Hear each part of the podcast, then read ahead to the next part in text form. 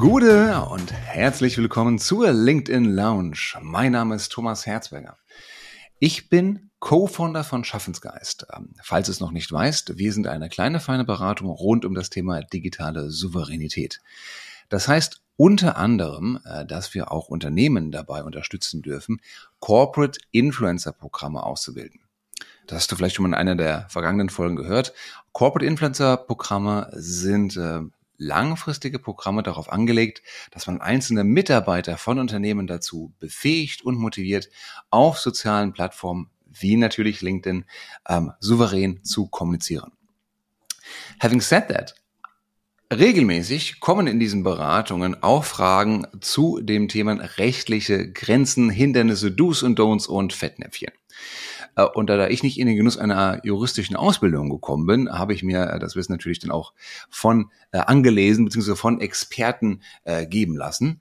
Und weil das Thema so relevant ist, haben wir uns äh, für heute mal einen der besten Experten, die wir auf LinkedIn finden konnten, dazu eingeladen, nämlich Martin Schirmbacher.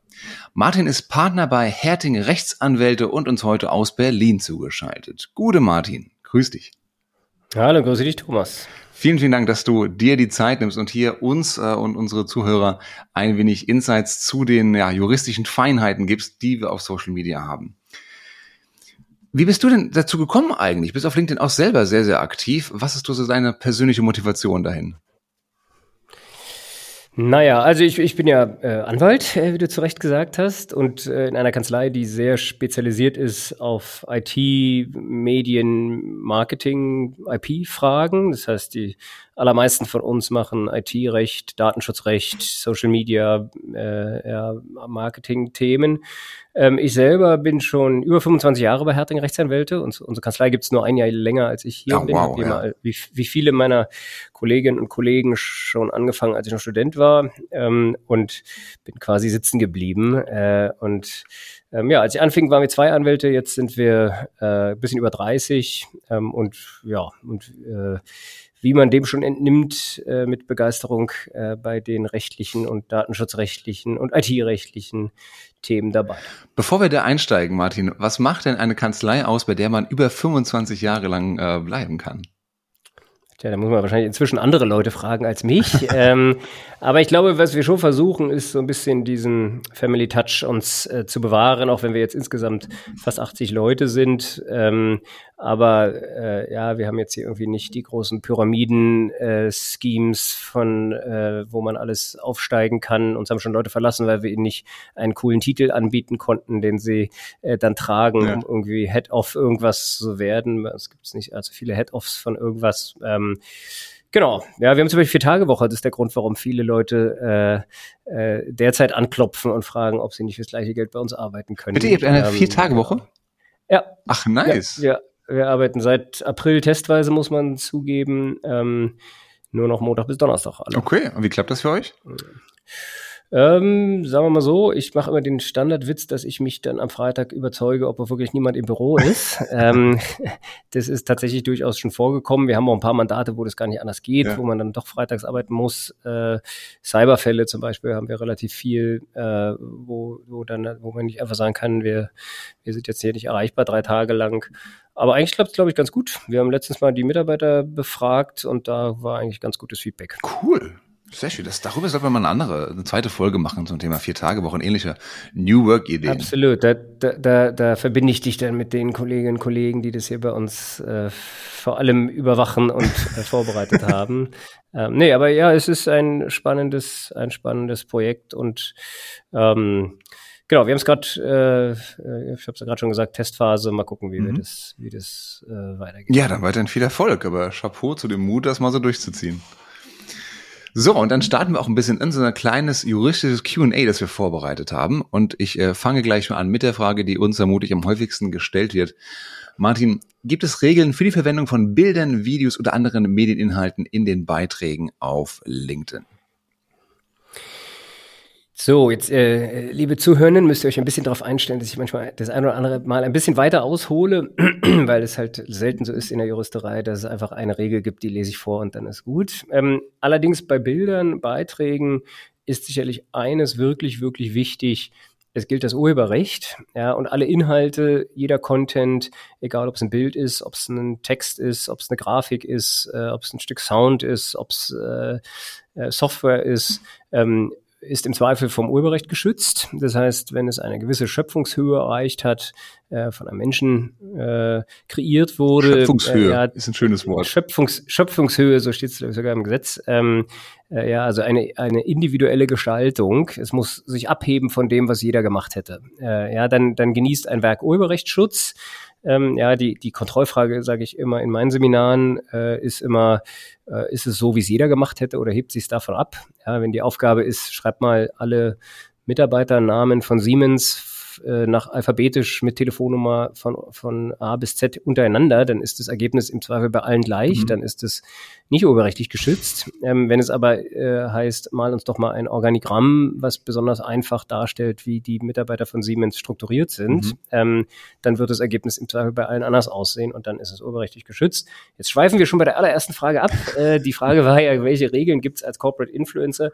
Die Message ist, ihr dürft nicht einfach Inhalte, die ihr irgendwo findet, übernehmen ähm, und auf eure in euer LinkedIn-Post ähm, integrieren. Ja, wenn es äh, ein Gedicht ist, was ihr irgendwo gefindet, gefunden habt, ein Meme, äh, was ihr irgendwo gefunden habt, ein Bild, was ihr irgendwo heruntergeladen habt, dann hat, hat im Zweifel jemand ähm, ein eigenes Urheberrecht daran und dann darf man es äh, nicht einfach kopieren, ohne den Urheber oder den Fotografen, wenn es ein Bild ist, äh, zu fragen. Mhm.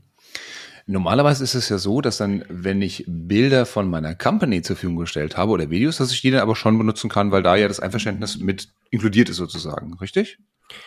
Wenn eure Company das ordentlich gemacht hat, dann ist es so. Äh, ja, die Fälle, die bei uns auf dem Schreibtisch landen, äh, vor allen Dingen bei den Kollegen, die sich mit den streitigen Fällen befassen, das jetzt nicht, bin jetzt nicht ich, aber das haben wir natürlich auch.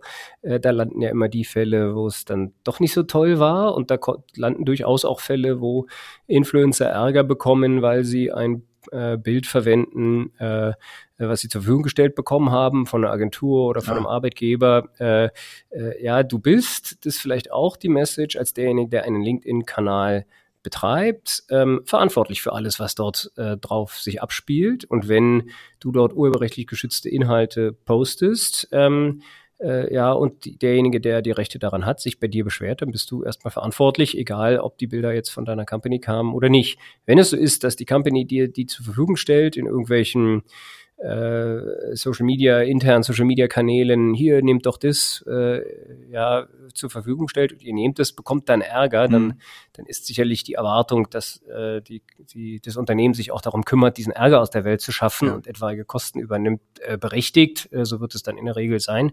Aber nach außen bleibe ich als äh, Corporate Influencer verantwortlich. Faire Antwort. Oh, ich sehe natürlich für mich selber ein hartes, ein hartes Gespräch hier, Martin. ähm, wie sieht es denn aus mit, wir gehen jetzt mal die Gattung vielleicht so ein bisschen durch.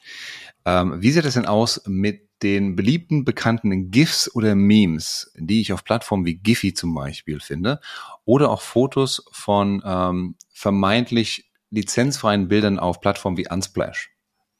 Ja, auch hier gilt schlechte Nachricht, genau dasselbe. Äh, ja, die natürlich ist es so, wenn ich jetzt auf Pixabay oder Unsplashed mir ein Bild runterlade, wird mir dort, obwohl es absurderweise lizenzfrei heißt, ich weiß gar nicht, was das eigentlich heißen soll, weil eine Lizenz bekommt man gerade, wenn man sich dort die Bilder herunterlädt. Mhm. Äh, ja, die Lizenz heißt ja nichts weiter als die Berechtigung äh, des Bilds zu dem jeweiligen Zweck, zu der ihm eingeräumt wurde, äh, zu verwenden. Insofern sind die gar nicht lizenzfrei, sondern man bekommt gerade eine Lizenz. Es mag sein, dass man nichts dafür zu bezahlen hat, aber eine Lizenz kriegt man. Ähm, äh, ja, und wenn es so ist, dass äh, dann jemand kommt und sagt, na, er hätte aber Rechte daran, dann kann ich zu dem zwar sagen, na, aber es wundert mich, äh, weil ich das Bild gerade bei Pixabay heruntergeladen habe und da steht doch, dass Pixabay sich die Rechte gesichert hat. Mhm. Äh, das kann doch gar nicht sein.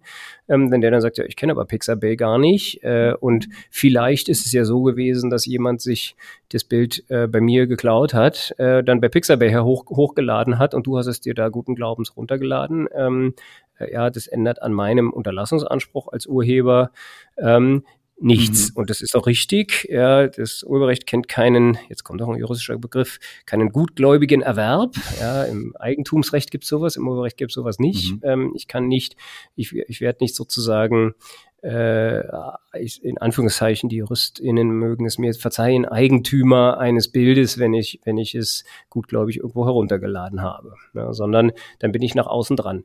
Mhm. Die Wahrscheinlichkeit, dass das passiert, ist überschaubar. Ich habe, gut, jetzt mache ich, habe ich schon gesagt, die streitigen Fälle nicht, aber auch meine Urheberrechtskollegen, die äh, solche Fälle häufiger haben, haben mir jetzt noch nicht erzählt, dass da jetzt immer Ärger droht. Ja, man kann natürlich dann, da gibt es dann manchmal so Missbrauchsfälle, wo dann Leute gezielt Bilder hochladen, um dann anschließend zu sagen, ja. sie hätten sie da nicht hochgeladen ja. und so. Aber das ist dann schon eher die Ausnahme. Äh, in der Regel kann man sich darauf verlassen, dass man dann da keinen Ärger bekommt. Ja. Aber in der Theorie äh, ja, ist man nach außen äh, oder in der Praxis ist man nach außen erstmal verantwortlich ja. und theoretisch kann man, kann das schon passieren. Ist am Ende eine Risikoabwägung, inwieweit man sich da verlässt auf das, mhm. was da so äh, steht. Aber es gibt ja auch Plattformen, da ist es eigentlich offensichtlich, dass der Urheber eigentlich möchte, dass seine Inhalte wiederverwendet werden.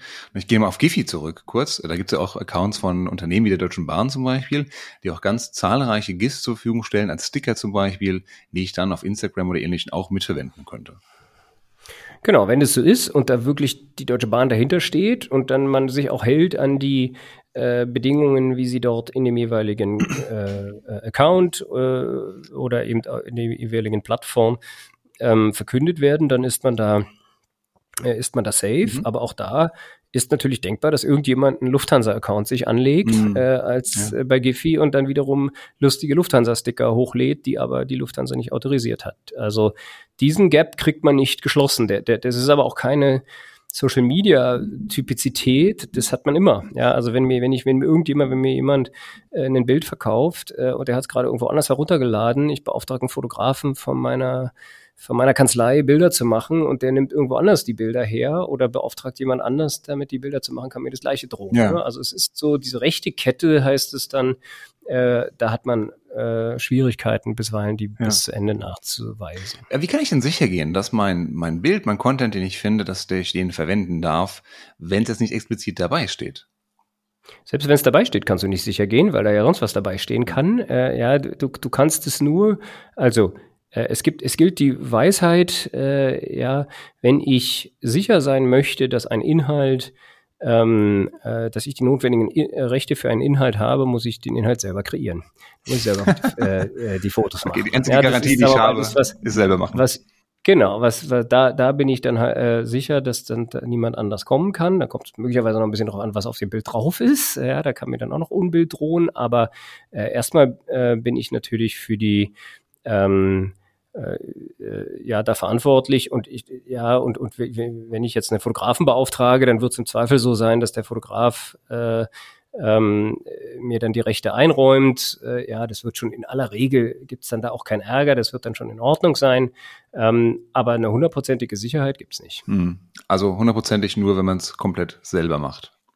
Genau, die, die schlechte Nachricht. Ja. Aber sag mal, so auf Plattformen wie, wie Canva zum Beispiel habe ich auch jede Menge Stockfotos, Stockvideos, Stockmusik, äh, Grafiken, Vorlagen und so weiter. Bin ich da safe?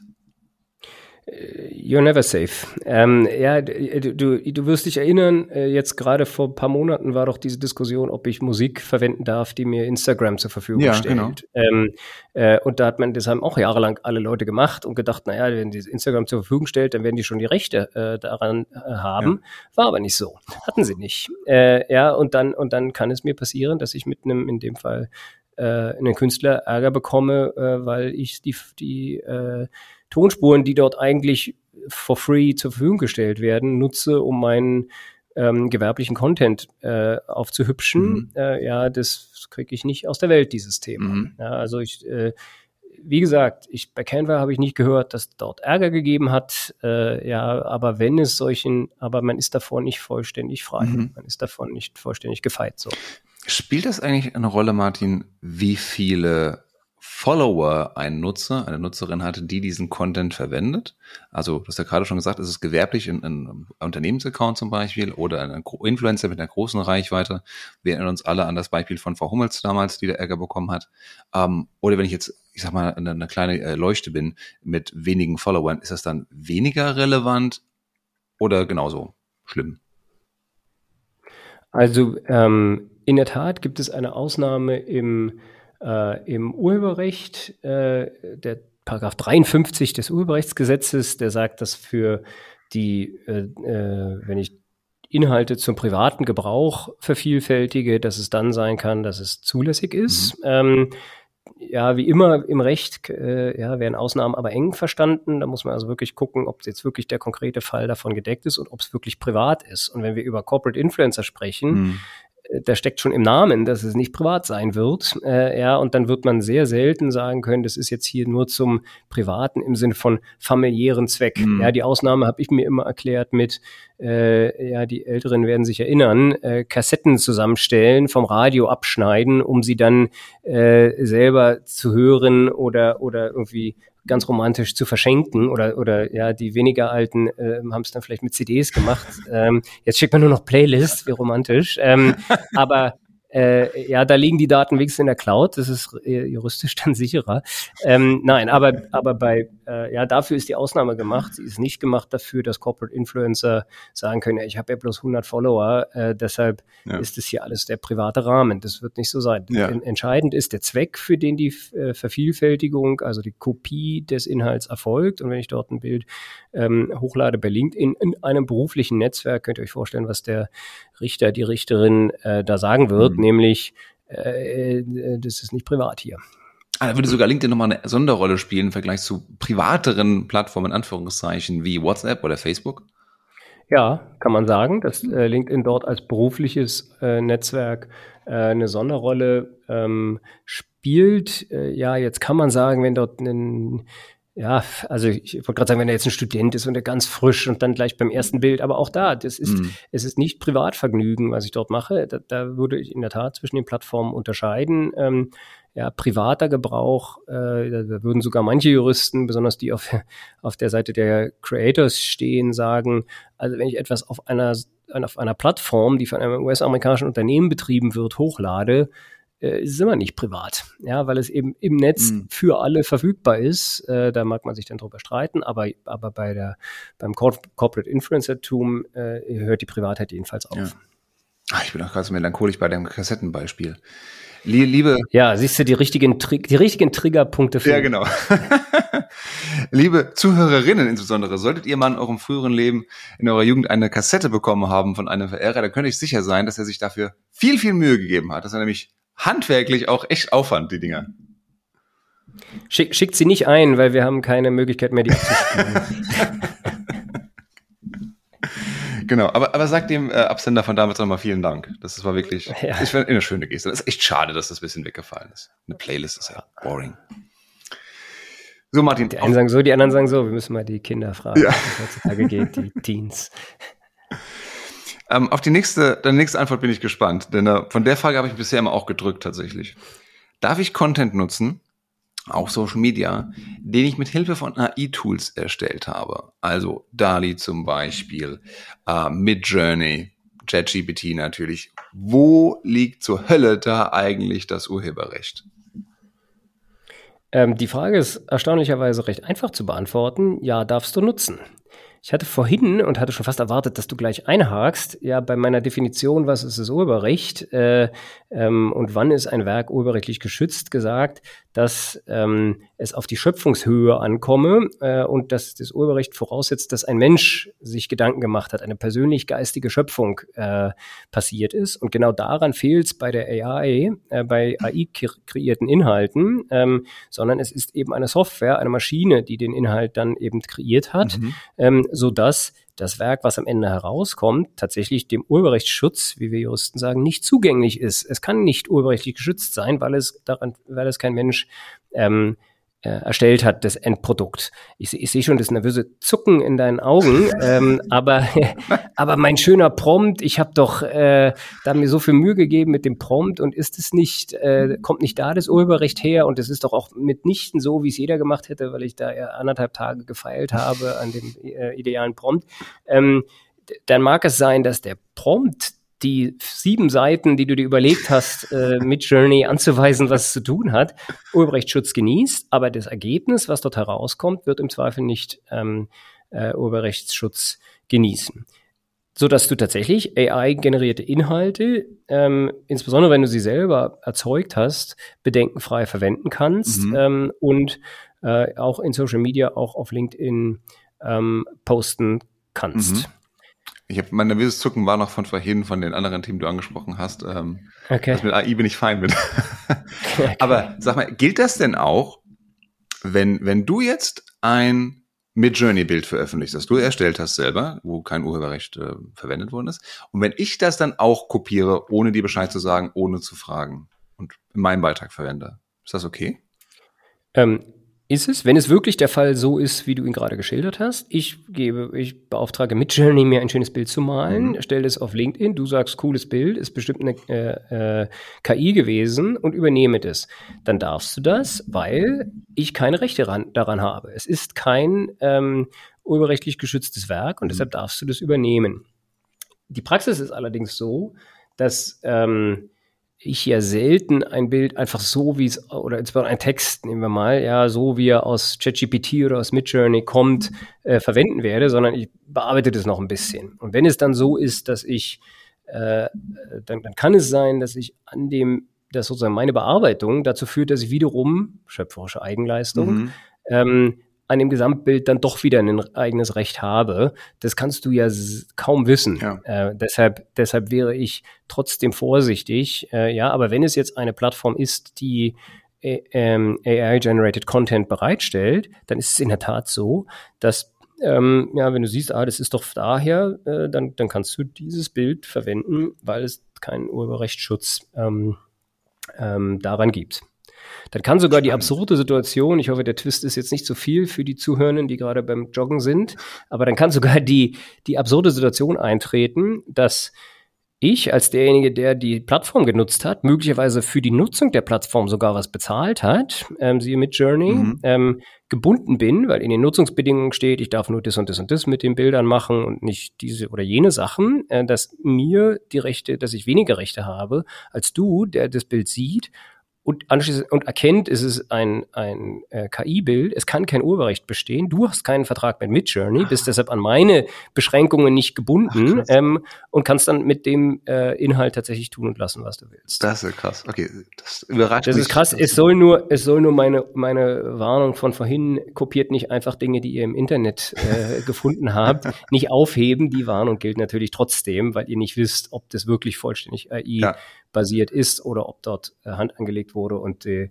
die, äh, die Person, die das veröffentlicht hat, dann doch aus irgendeinem Grund eigene Rechte daran hat. Okay, jetzt ich will noch, ein, noch eine letzte Frage dazu. Ich will die Schraube noch mal weiter drehen. Was ist denn, wenn ich ein Bild nehme, ein bekanntes Bild, das jemand anderes gemacht hat, also im Sinne von Gemälde oder Fotografie, wo ich definitiv nicht Urheber bin lade das als Vorlage in einem Tool wie Midjourney hoch und sage dann, Midjourney, mach mir auf Basis dieses Bildes etwas sehr ähnliches, aber was anderes.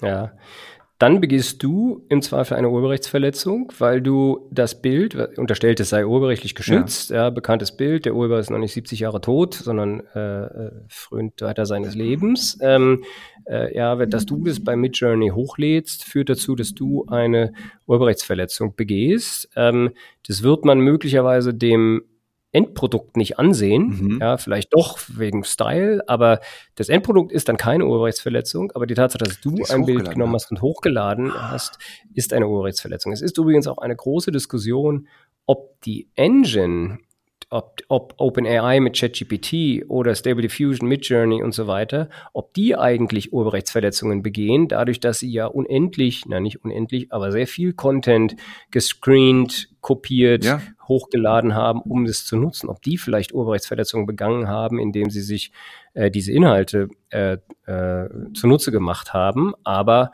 die, äh, die Nutzung und die, das AI-Product, was da am Ende rauskommt, ähm, äh, ist, da wird deshalb nicht zur Urheberrechtsverletzung. Ah, Wahnsinn. Super interessant, super interessant. Okay, gelernt, verstanden. Wir lassen mal jetzt Content wie AI, Videos, Grafiken, ob KI generiert oder nicht, äh, lassen wir beiseite und wir gehen nochmal in eine andere Richtung. Ähm, bleiben auf LinkedIn. Wenn ich als Corporate Influencer oder sagen wir als sehr ambitionierter Vertriebler auch auf LinkedIn aktiv bin, im Auftrag, im Namen meines Unternehmens, brauche ich dann ein Impressum auf meinem LinkedIn-Profil oder ein Link zu einem Impressum? Also Impressum ja, ergibt sich aus Paragraph 5 des Telemediengesetzes. Da kann man mal reinschauen. Da steht auch drin, was man dann, wenn man denn dazu kommt, dass ein Impressum erforderlich ist, alles angeben muss. Und da steht, ich äh, zitiere es deshalb, weil man da vielleicht sich so seine eigenen Gedanken machen kann.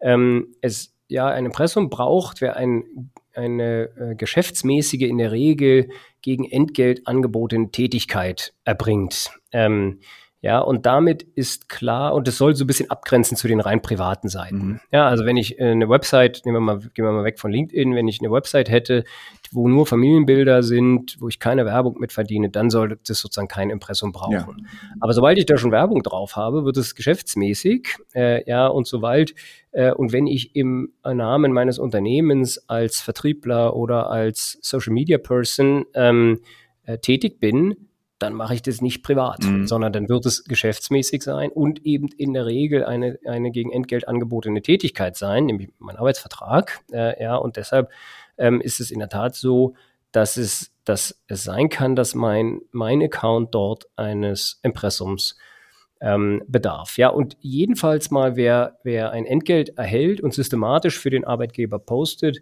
wird im Zweifel unter die Norm fallen, also unter diesen 5 TMG äh, und muss ein Impressum vorhalten. Mhm. Also im Zweifelsfall lieber machen, auch wenn es nicht im Arbeitsvertrag dediziert steht, dass ich jetzt nicht Social Media Beauftragter bin zum Beispiel. Ähm, ja. Aber es ist quasi ein unausgesprochener oder ein, ein nicht schriftlich fixierter Teil meines Jobs.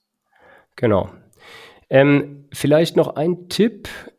Äh, viele haben ja zu Recht Bedenken, da ihre private Adresse einzuschreiben. Ähm, ja, viele wollen ja nicht äh, da jetzt irgendwie in, in äh, da ihre Wohnanschrift mhm. angegeben wissen. Ähm, allerdings, was, was auch nicht geht, ist, da äh, so zu tun, man sei gar nicht der Betreiber, sondern das Unternehmen sei der Betreiber. Man muss sich natürlich schon Gedanken machen, wer, wessen Präsenz ist es eigentlich? Mhm. Und wenn ich, Martin Schirmbacher, jetzt nicht selbstständig als Partner hier bei Herting wäre, sondern ein angestellter Influencer, äh, ja, dann äh, und ich schreibe da Herting Rechtsanwälte, Part GmbB als Betreiberin rein, dann dann äh, ist es ein Firmenaccount, dann gehört er der Firma und, und wenn ich wenn ich gehen würde, äh, dann dann jedenfalls laut Impressum, äh, ja, könnt, müsste ich denen das überlassen. Das heißt, ich, ich bin dann sozusagen gar nicht äh, der Betreiber dieses äh, Kanals.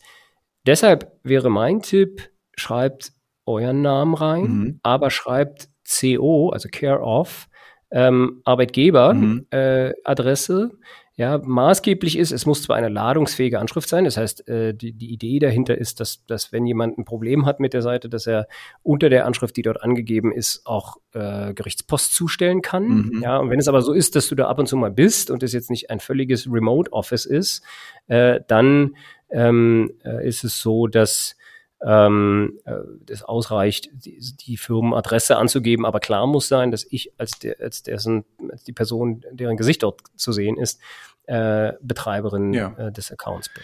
Aber muss das Impressum dann noch wirklich drinstehen oder reicht da nicht irgendwo ein Link zum Impressum auf der Webseite des Unternehmens? Genau.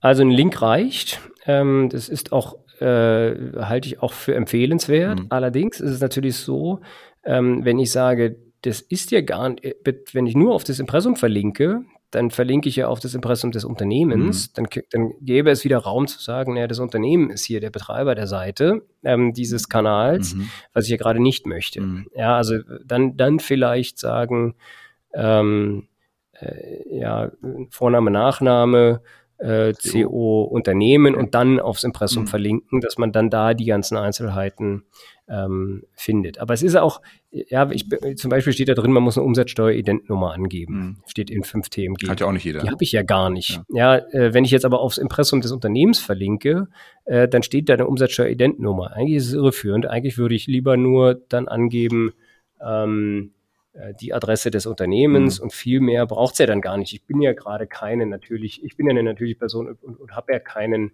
äh, ja, wenn ich jetzt mal kurz reinschaue in die Vorschrift, ähm, ich brauche eine E-Mail-Adresse, okay, äh, Name, Anschrift, aber die ganzen anderen Sachen, Handelsregister, mhm. Umsatzsteuer, Identnummer, fallen ja alle weg. Ich habe ich ja alles gar nicht, ja. ja. wenn ich dort als, also als Arbeitnehmerin äh, tätig bin. Also Adresse und E-Mail-Adresse und Name. Genau. Okay.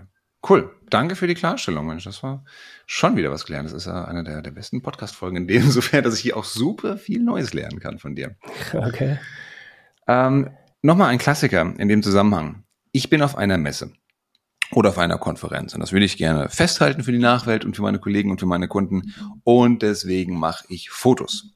Und zwar nicht nur Selfies, ich wage mich auch Fotos von anderen Menschen zu machen. Mutig. Bitte? Mutig. Mutig, ja, ja, so bin ich. Ich bin da ganz verwegen. Ich weiß nämlich, dass bei dem Ticket oder auf dem Ticket zu der Konferenz ein Verweis drauf war, dass wenn ich vor Ort bin, ich mich damit einverstanden erklärt habe, dass von mir Bild- und Tonaufnahmen gemacht werden, die sie veröffentlicht werden können. Und da denke ich mir auch, auch wenn ich nicht Veranstalter bin, ja prima, da mache ich doch auch Bild- und Tonaufnahmen von mir und den anderen Teilnehmern. Darf ich das? Oder muss ich zu eben hingehen und fragen, du, darf ich bitte dein, ein Foto von dir machen? Darf ich das veröffentlichen und kann ich eine Unterschrift dazu haben? Ja, also äh, zwei Aspekte zu unterscheiden. Der erste Punkt, ja, warum man sich darüber überhaupt Gedanken macht, äh, ja, das ist das Recht am eigenen Bild der mhm. abgebildeten Leute. Jeder hat äh, das Recht zu verlangen, dass sein Bildnis, so heißt es im Gesetz, übrigens im Kunsturhebergesetz, was weder mit Kunst noch mit Urheberschaft zu tun hat, aber Paragraph 22 KUG ist das Gesetz, auf das es da ankommt. Ähm, ja, jeder hat das Recht, äh, dass, dass sein Bildnis nicht veröffentlicht wird. Äh, und und insofern äh, ist es erstmal richtig, dass man sich da Gedanken machen muss. Es gibt eine Grenze im KUG. Die Grenze ist, hat irgendwann mal der Bundesgerichtshof erfunden, wenn man bloßes Beiwerk ist.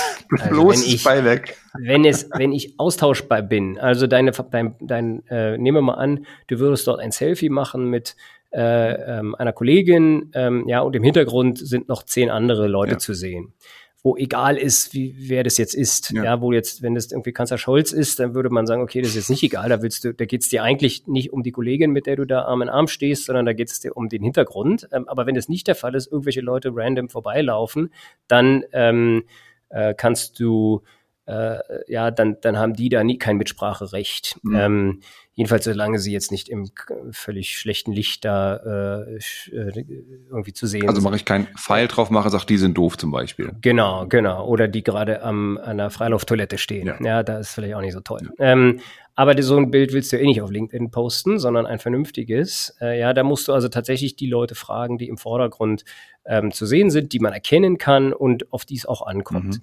Deine Frage war jetzt aber, können jetzt sozusagen die Teilnahmebedingungen des ähm, Veranstalters dich retten? Kann es sein, dass ich sozusagen dann nicht mehr fragen muss? Mhm. Da wäre ich sehr skeptisch, weil diese Teilnahmebedingungen gelten ja zwischen dem Veranstalter und den Teilnehmenden, mhm. aber nicht zwischen dir und den Teilnehmenden. Ob jetzt theoretisch denkbar ist, dass der Veranstalter sozusagen allen Teilnehmenden das Recht einräumt, von allen anderen Teilnehmenden Fotos zu machen. Aber da wäre ich sehr skeptisch, zumal du dich auch nicht darauf verlassen kannst, dass wirklich alle, die auf der Messe rumrennen, diese Teilnahmebedingungen mal irgendwann akzeptiert haben. Mhm. Also zum Beispiel ich, wenn ich irgendwo Referent bin, laufe ich auf, die, auf der Messe, habe ja nicht die Teilnahmebedingungen äh, ähm, akzeptiert. Da, da, wirst du immer welche haben, die sagen, also das ähm, reicht mir nicht. Deshalb ist in der Tat da der Rat, wenn du das in ein bisschen größerem äh, Umfang machen möchtest und äh, quasi professionell Bilder machst, äh, um die dann auf LinkedIn auszuwerten, würde ich immer die Leute, die abgebildet sind, ähm, fragen. Ich habe einen äh, oder zwei, zwei Worte noch nicht gesagt, die ich mir im, die, die, die eigentlich bei die, in diesem Kontext immer gelten und ist gesunder Menschenverstand. Uiuiui, jetzt, doch, jetzt holst du aber was raus. Jetzt ist Ende. Ja. Jetzt ist Ende. Das, das kann ich Nein. auch, gesunder Menschenverstand. Aber ehrlich gesagt ist doch da die, liegt doch da die Wahrheit. Äh, ja, du kannst die Leute zehnmal fragen äh, oder irgendwas unterschreiben lassen, wenn du, wenn du auf einer Veranstaltung, äh, ein Fall aus der Praxis, ja, wenn du auf der Veranstaltung unterschreiben, alle brav, dass sie damit einverstanden sind, dass Fotos gemacht werden. Ja.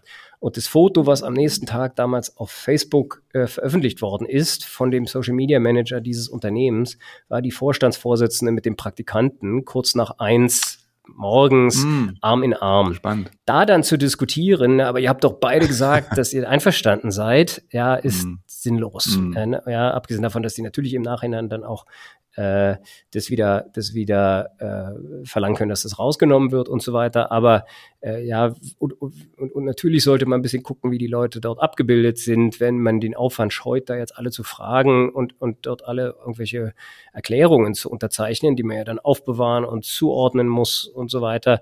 Ähm, ja, würde ich sagen, wenn die Leute sehen, man fotografiert ja. äh, und wissen, was damit passiert, glaube ich, ist es im Zweifel in Ordnung. Halte ich für weniger gefährlich, als sich irgendwo aus dem Internet äh, Bilder zu klauen und online zu stellen. Was, was könnte, was würde mir denn blühen, wenn ich ähm, gegen diese Gesetze, Richtlinien äh, verstoße, im, im einfachsten und der schlimmsten ja. Fall?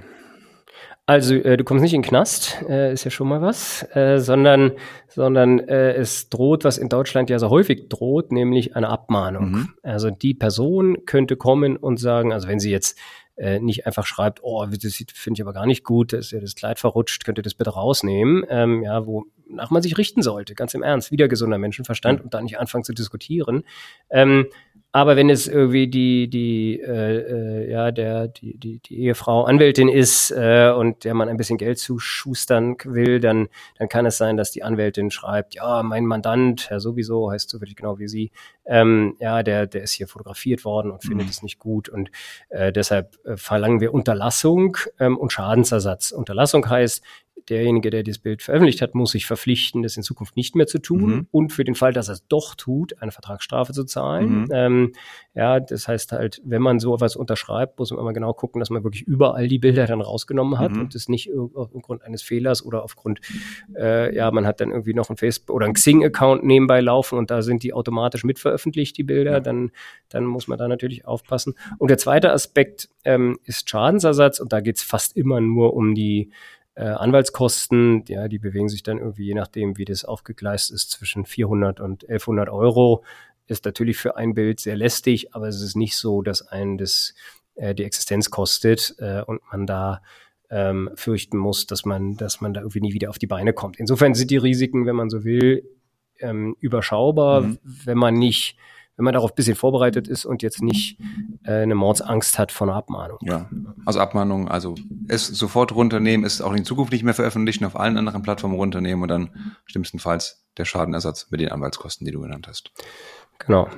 Okay, das ist. Es ist immer noch doof genug, aber äh, das ist überschaubar. Vielen Dank für die Aufklärung.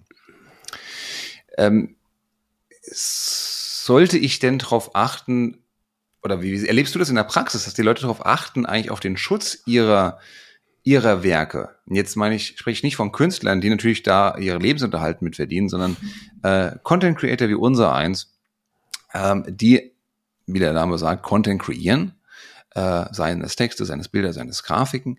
Ähm, in der Regel freuen wir uns ja, wenn unsere Beiträge auch geteilt werden und weiterverbreitet werden, wenn die Ideen irgendwo aufgegriffen werden. Idealerweise wird auf uns äh, irgendwo verwiesen, aber die wenigsten von uns würden ja hingehen und sagen, so, du hast hier mein, mein Bild, meine Idee, meinen Beitrag geklaut. Ähm, jetzt wirst du aber hier mal abgemahnt. Ist das, wie siehst du das in der Praxis? Ist das, ist das notwendig? Sollten das mehr Leute machen? Ist das hier das Leben auf Social Media? Naja, es kommt halt schon drauf an. Also erstmal eine Urheberrechtsverletzung ist es ja nur, wenn eine, eine urheberrechtlich relevante Handlung vorgenommen wird. Mhm. Also zum Beispiel eine Kopie. Ähm, wenn es nur ein Link ist und ich zum Beispiel äh, einen Teilen wäre ja nur eine Verlinkung auf den Beitrag und ich kopiere gar nicht das Bild neu, dann, ja. dann ist es, das darf ich sowieso machen, ohne den äh, Creator zu fragen. Ähm, oh, ganz kurz, ansonsten, wenn ich ja. etwas verlinke, Hinweise, muss ich nicht vorher fragen. Korrekt. Guter Hinweis. Korrekt, weil es, weil es eben äh, keine, keine verbotene, vom Urheberrecht verbotene, beziehungsweise unter, der, unter, dem Einver unter dem Vorbehalt des Einverständnisses des Urhebers gestellte Handlung ist. Mhm. Ich darf nicht. Ähm, äh, ein Link ist fast immer ähm, zulässig, genau. Und ebenso ein Teilen ist ja nichts anderes als eine Verlinkung, mhm. wenn auch ein bisschen anders gestrickt, aber im Prinzip ist es so. Ähm, so, und jetzt die Frage, äh, ja, und, und da spielt jetzt wieder der gesunde Menschenverstand eine Rolle. Natürlich, wenn es so ist, dass ich, dass der doch froh sein wird, der Creator, dass ich das verbreite. Noch dazu, wenn ich ihn oder sie verlinke, ähm, dann ist, dann ist das auch in Ordnung. Ja, dann kann ich es auch genau so machen. Ähm, äh, ja, und muss dann nicht fürchten, wenn die sich im Zweifel bedanken und nicht hm. fürchten, dass ich jetzt da irgendwie mit der Keule komme. Ähm, aber wenn, wenn ich mit meiner Einschätzung falsch lag und die warum auch immer den Inhalt exklusiv auf ihrem Kanal haben wollten, äh, dann wäre, wenn es tatsächlich eine Übernahme ist und es also Copy Control C, ja, äh, Control V mäßig irgendwo anders hinkopiert wird, dann mhm. rettet mich der Hinweis auf den Creator nicht, weil die Urheberrechtsverletzung schon begangen wurde. Mhm. Ja, insofern ähm, ja, wenn ich dort Zweifel habe und denke, pff, das ist ein komisches Unternehmen oder ein komischer Typ, und Unternehmen haben sich da zum Teil sehr äh, schwierig. Ja, die, die stellen ganze Bildergalerien zur Verfügung, ja. aber schreiben dann runter, ja, nur für Presse. Und wenn ich dann aber gar nicht Presse bin, sondern äh, irgendwas mhm. nutze, um ein, ein, ein tolles Bild nutze, was ich irgendwie auf der Seite eines Wettbewerbers oder eines anderen Unternehmens gefunden habe, um meinen Post zu illustrieren, ja. dann werden die im Zweifel sagen, äh, nee, für dich war das nicht gedacht. Mhm. Ja, also insofern ist tatsächlich äh, der Rat im Zweifel nachzufragen und zu, äh, zu fragen, ob diejenige Person, die das kreiert hat, denn einverstanden ist oder die die Rechte daran hat, äh, mhm. einverstanden ist oder nicht. Das klingt fair. Das heißt also auch bei Pressebildern gerne mal fragen. Da gibt es ja auch in der Regel direkt einen Ansprechpartner, der dabei genannt wird, die dann auch, genau. soweit ich das weiß, schnell antworten, ob ich das Bild verwenden darf. Das zum Beispiel kann ich ein Bild von der Lufthansa nehmen, um meinen äh, Beitrag über Flugangst zu verbildlichen. Ob die das wollen, weiß ich nicht. Vermutlich genau. eher nicht. Ähm, sehr schön. Lass uns noch mal kurz über das Thema, das ist ein bisschen angeschnitten gerade, ähm, auch Werbung äh, sprechen. Als Corporate Influencer mache ich ja offensichtlich Werbung für mein Unternehmen. Genauso du jetzt sagen könntest, ich bin jetzt hier seit x Jahren bei, äh, bei der Kanzlei und finde das hier total super. Dann machst du ja Werbung dafür, genauso wie ich jetzt auch durch den Podcast Werbung für unser Unternehmen für Schaffensgeist mache. Ja. Ähm, warum ist das nicht kennzeichnungspflichtig im Vergleich zu anderen Medien wie Print, TV zum Beispiel, wo ja genau der Leser, der Hörer geschützt werden soll vor, vor dieser Vermischung aus redaktionellem Inhalt und werblichem Inhalt? Ja, also die, dieses Thema Kennzeichnung von Influencer-Postings ist ja ein sehr schwieriges. Äh, ja, der Bundesgerichtshof hat mehrere Entscheidungen jetzt dazu getroffen. Kathi Hummels hattest du schon erwähnt äh, in den vergangenen Jahren. Ähm, und da werden noch einige äh, dazukommen. Der Hintergrund vielleicht für die Zuhörenden ist das Schleichwerbeverbot. Mhm. Ja, es macht einen Unterschied, ähm, ob ein scheinbar objektiver Inhalt eigentlich nur deshalb erscheint, weil dafür bezahlt worden ist, oder ob das die Person, die dort ähm, äh, nach außen tritt, das tatsächlich selbst vertritt, ja, und äh, selber dieser Meinung ist. Daher kommt dieses Thema ähm, Kennzeichnung. Ähm, und äh, der BGH hat da ein bisschen, wie ich finde, seltsame Entscheidung getroffen, weil er ähm, im, im Einklang mit dem abmahnenden Wettbewerbsverband da gesagt hat, also klar ist, wenn du Geld bekommst, dafür musst du kennzeichnen. Das mhm. scheint mir auch noch klar zu sein. Mhm. Aber selbst wenn du kein Geld dafür bekommst, kann es ja sein, dass du deinen eigenen Wettbewerb förderst, liebe Kathi Hummels äh, oder liebe Pamela Reif, weil du ja selbst ein Unternehmen betreibst und ähm, das sei für die Leute nicht erkennbar. Deshalb musst du das kennzeichnen, selbst wenn du im Ausnahmefall von für den Steif-Teddy von Steif gar keine äh, Geld bekommen hast, den du auf das Gesicht deines Sohnes gelegt hast, damit ja. der nicht erkennbar ist. Ähm, ja, warum Kathi Hummels trotzdem gewonnen hat, und da kommt jetzt die Verbindung zu deiner Frage, ist, dass die Kennzeichnungspflicht entfällt, wenn aus den Umständen klar und eindeutig zu erkennen ist, ähm, dass es sich um Werbung handelt, dass die Person das nicht aus freien Stücken getan hat. Und bei Kathi Hummels hat damals der BGH äh, argumentiert, naja, 1,7 Millionen Follower, das ist doch klar, dass die das nicht privat macht. Ja. Ähm, jetzt haben die allerwenigsten Corporate Influencer 1,7 Millionen Follower. Ähm, aber wenn ich äh, ja, Leiterin Eventmanagement bei äh, mittelständischem Unternehmen bin und es steht in meiner LinkedIn-Bio so drin, die Leute sehen das, ähm, und ich berichte über die Veranstaltung von gestern Abend, mhm. dann wird niemand auf die Idee kommen, dass ich das jetzt aus privaten Stücken mache äh, und, und das als Werbung kennzeichnen muss. Ja? Oder wenn ich irgendwie Teil des LGBTQ Plus Teams bin mhm. und jetzt auf das neue Diversity Programm hinweise, wenn die Leute auch unmittelbar sehen, okay, das hat ist jetzt ein Firmenbezug, deshalb muss ich es da ähm, nicht kennzeichnen. Ja, oder es gibt schon gar keine Kennzeichnungspflicht, wenn es gar nicht um mein Unternehmen geht, sondern um mich. Wenn ich schreibe, ich hätte jetzt hier äh, ich oder mein Team äh, sind jetzt hier irgendwie ausgezeichnet worden. Wir ja. sind, wir werden hier ständig ausgezeichnet für Best Lawyer und Who's Who Legal, Pipapo. Ja. Da muss ich jetzt nicht sagen, das ist ja jetzt hier irgendwie Werbung für mich, weil es offensichtlich ist, dass es so ist. Ja. Ne? Deshalb ähm, äh, braucht es das nicht. Aber wenn ich jetzt äh, aus einem Corporate Influencer äh, Programm Inhalte nehme, äh, äh, die mir da zur Verfügung gestellt werden, um mein Unternehmen äh, ins rechte Licht zu rücken und äh, was weiß ich, bei für Recruiting-Zwecke äh, schön zu machen, äh, dann kann es schon sein, dass es, dass ich es kennzeichnen, kennzeichnen muss, weil es dann eben äh, nicht unmittelbar sich aus den Umständen ergibt, dass ich das freiwillig gemacht habe, sondern dass ich dafür vielleicht was bekommen habe oder das gerade mein Job ist, äh, da nach außen aufzutreten für das Unternehmen. Mhm. Also es muss deutlich sein. Genau. Die Motivation. Okay. Ja. Ähm, heißt das im Umkehrschluss auch, ich kann Werbung für mein eigenes Unternehmen, für meine eigenen Produkte machen, aber sobald ich jetzt sage, äh, keine Ahnung, äh, hier die, die Telefone von der Firma in Cupertino sind die besseren Telefone als von der Firma in Mountain View, ähm, das ist dann kennzeichnungspflichtig?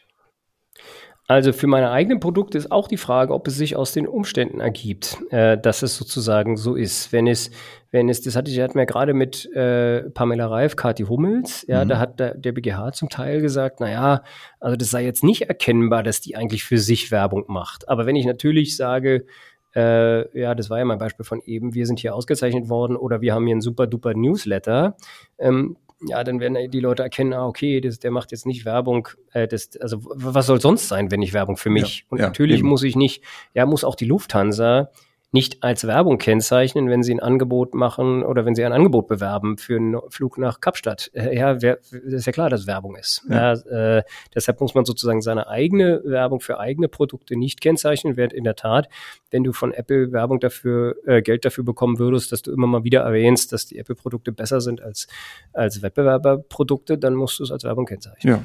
Wie machen das denn die ganzen, ich weiß es gar nicht, die ganzen ähm, Produkttester und Unboxer auf, auf YouTube zum Beispiel? Die schreiben meistens Kleingedruckte, dass sie dafür bezahlt werden. Ah, spannend, muss ich mal genauer lesen. Ja.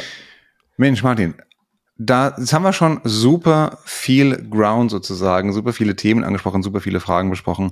Ähm, ich weiß, du bist ein bisschen erkältet, deswegen möchte ich dich an dieser Stelle äh, vor weiteren Detailfragen äh, verschonen.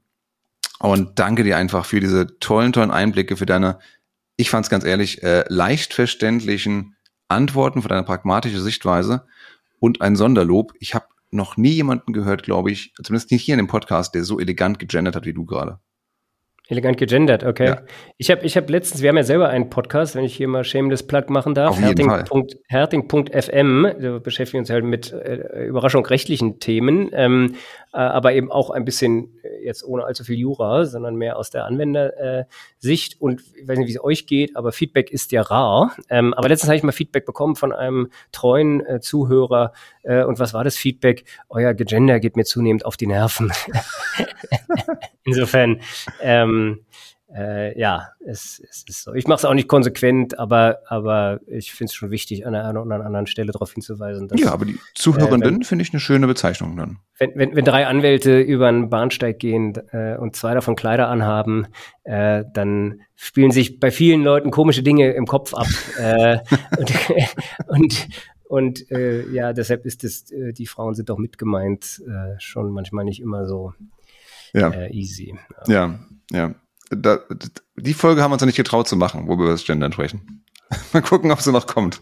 kommt, kommt irgendwann alles. Aber ich glaube, ja, vielleicht kommt ja auch irgendwann mal der Zeitpunkt. Ich bin ja sowieso der Meinung, dass man das gar nicht so überhöhen muss, das Thema. Jeder soll es so machen, wie er das oder sie hier für richtig befindet. Ähm, und ich, und ich finde, man, man, ich bin skeptisch bei Leuten, die da allzu, sagen wir mal, fundamentalistische Ansichten vertreten, sowohl in die eine oder andere Richtung. Ähm, aber für uns als Jurist Juristen und Juristinnen äh, ist natürlich Sprache wichtig. Da finde ich dann schon, dass man darauf ja. achten kann. Ich hoffe dass nicht, dass wir jetzt irgendwann mal Abmahnungen sehen, weil irgendwo nicht gegendert worden ist. Noch gibt es kein Gesetz in die ja.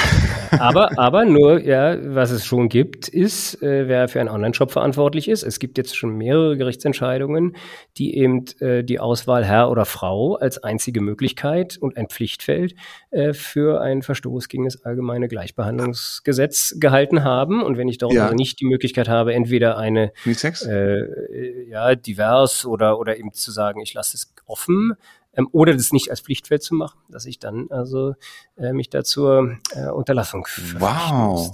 Also, ja, was also, heißt, äh, was heißt Online-Shops? In jedem Kaufraum, äh, Kaufhaus gibt's ja äh, Männer, Frauen, Kinder. Ja, absolut. Also überall, wo es, wo man, wo man da eine Angabe machen muss, äh, ist man tendenziell äh, hat man es tendenziell schwer. Deutsche Bahn hat es bis zum OLG Frankfurt getrieben, äh, weil sie nicht ihre Bahncards ja. äh, da anpassen wollten. Also wie es dann immer ist, bis der die Gerichte dann mal entscheiden, ist es über überholt und äh, ist dann schon wieder alles anders. Aber genau. Ja. Spannend. Okay, das ist aber, soll das Thema einer anderen Episode sein? Absolut, sorry, ich äh, bin im. Nee, prima. Also ich, ich, ich finde es ja auch toll, äh, dass ich nicht der Einzige bin, der dieses Problem, diese Fragen im Kopf hat. Martin, vielen, vielen Dank für deine Zeit, für dein Know-how. Ähm, den Podcast verlinken wir auf jeden Fall hier in den Show Notes und natürlich auch dein LinkedIn-Profil. Ihr seht, es lohnt sich, Martin Schimbacher zu folgen. Es lohnt sich, Hetting Rechtsanwälte zu folgen, ähm, damit man auf dem Laufenden bleibt, was diese spannenden Themen gibt. Martin, vielen Dank nach Berlin. Hashtag Werbung. Danke, Thomas. Bis bald. Genau. War eine Empfehlung, keine Werbung. ja, genau. In diesem Sinne, liebe Zuhörenden, vielen, vielen Dank auch dir fürs Zuhören. Ich hoffe, du hast genauso viel gelernt wie ich in dieser Folge der LinkedIn Lounge über die rechtlichen Fallstricke, Do's und Don'ts, wenn es darum geht, äh, wie ich auf LinkedIn und sozialen Medien mit meinem Content, mit äh, GIFs, mit Fotos, mit Inhalten aus, sei es KI generiert oder manuell generierten, umgehen kann was ich verwenden darf und was nicht.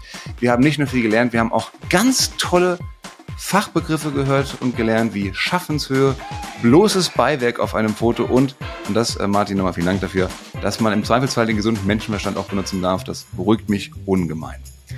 In diesem Sinne, bleib uns gewogen. Wenn dir die Folge gefallen hat, dann abonniere bitte diesen Podcast und lass uns gerne eine 5-Sterne-Bewertung da. Und dann hören wir uns auch bei der nächsten Folge. Bis dahin, alles Gute. Ciao, ciao.